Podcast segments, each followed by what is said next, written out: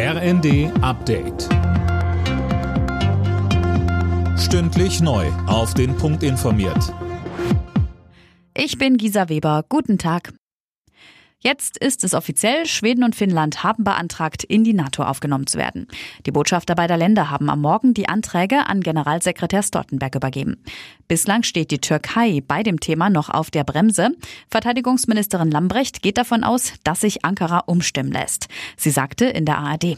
Wenn Schweden und Finnland der NATO beitreten, dann bedeutet das, dass ganz starke Länder beitreten, mit denen wir auch schon in Übungen beispielsweise sehr gute Erfahrungen gemacht haben. Und es bedeutet eine Stärkung der EU, es bedeutet eine Stärkung der NATO.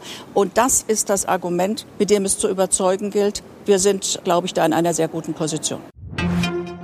Der russische Angriffskrieg auf die Ukraine verschlingt auch jede Menge Geld. Um die Finanzen der Regierung in Kiew aufzufüllen, hat die EU-Kommission eine neue einmalige Soforthilfe von bis zu 9 Milliarden Euro in Aussicht gestellt.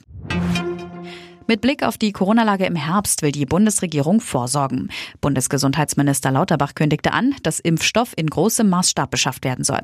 Allen interessierten Bürgern soll eine vierte Corona-Impfung ermöglicht werden. Eine Lehre aus der Pandemie ist nie, wollen wir wieder zu wenig Impfstoff haben. Wir bereiten daher auch eine Impfkampagne vor, um den Impfstoff verimpfen zu können, wenn er im Herbst spätestens gebraucht wird, auch dann mit den adaptierten Impfstoffen. Und aus dem Grunde werden auch die Impfzentren weitergeführt und werden vom Bund mit maximal 100 Millionen Euro pro Monat unterstützt werden.